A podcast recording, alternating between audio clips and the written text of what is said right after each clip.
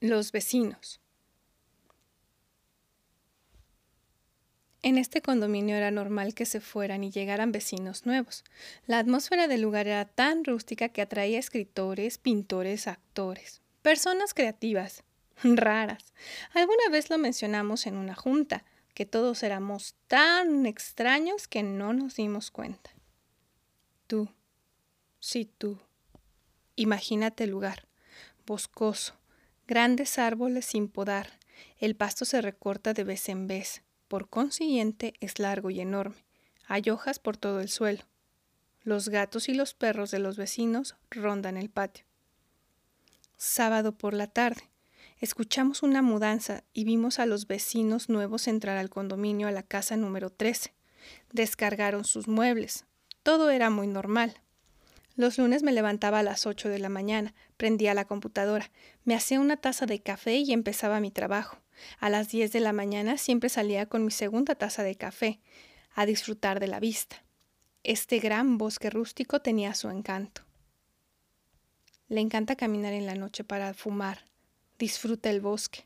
De repente, ahí está una viejita riéndose. La señora rompe las macetas, las pisa y se va. ¿En qué estaba? Pasó más de un mes antes de que los eventos nos pusieran los pelos de punta. Empezó con su hijo saliendo al patio. Él tenía autismo. En un principio solo caminaba y deambulaba por las casas sin hacer nada. Posteriormente empezaba a golpear las puertas y finalmente nos pegaba con un palo que había encontrado en el jardín. Todos estábamos molestos, pero nadie hacía nada. Decidimos encerrarnos en nuestros hogares mientras el niño estaba fuera. Ella ve a los gatos. Con eso puede mantener el control. El niño llora y grita a pulmón partido. Antes de que ellos llegaran, todo era tranquilidad en el condominio. Recuerdo cuando renté el lugar por primera vez. Los primeros días mi esposo y yo salíamos para hacer una fogata, tomábamos vino y comíamos botanas. Pero la tranquilidad para todos se acabó el día que ellos arribaron. Ella golpea a la abuela con fuerza sobrehumana. La señora grita sin parar y el abuelo sale a pedir ayuda. El niño se esconde debajo de la mesa, se tapa las orejas y dice Basta. Por favor, ya basta. En la casa número 17 en la que yo vivo, soy tan feliz. Mi esposo me besa con tanta pasión y él siempre me acaricia con ternura. Él, un esposo perfecto. Me ayuda con los quehaceres del hogar y a veces hace la comida. Él, que me habla con tanto amor. Señora, me estaba platicando que la tranquilidad acabó cuando los vecinos arribaron. Pues sí, todo se acabó, todo se terminó. Todo se terminó por eso. Los conflictos empezaron cuando no podíamos salir de casa.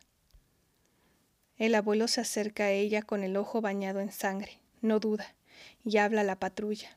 El señor aún en shock, con un té en la mano, repetía se volvió loca, se volvió loca.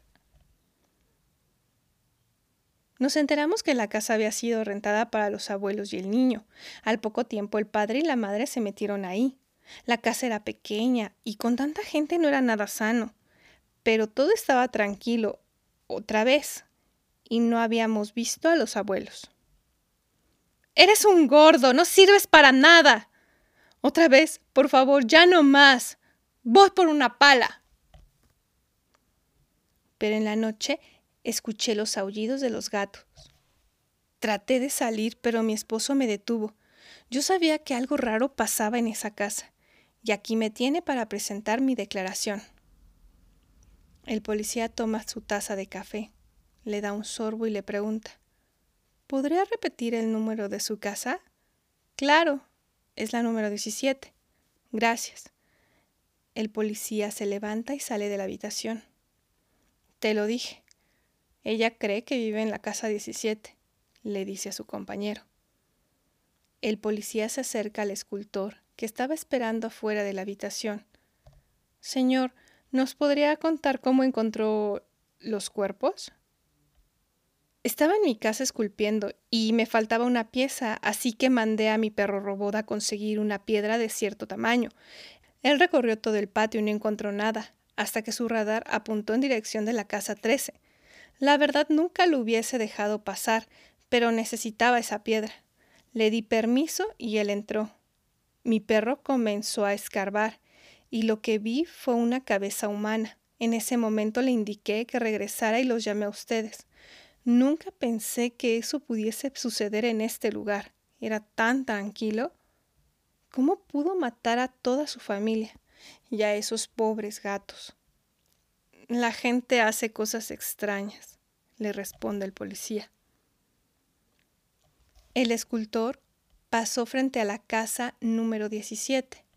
La curiosidad le ganó y entró. No había nadie. La gente que habitaba se mudó.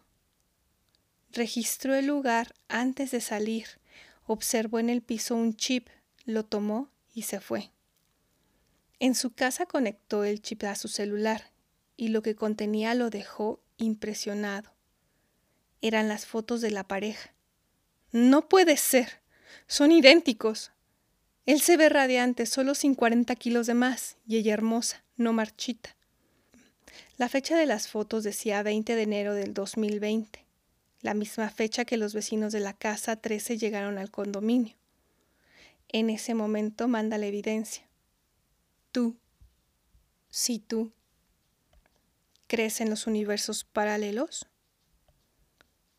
Los policías no creían lo que estaban viendo, pero era demasiado tarde. La habían declarado culpable y el castigo fue la muerte. El escultor en la morgue levanta la sábana y observa que era la mujer hermosa. La pregunta queda en su mente. ¿Qué pasó con la otra?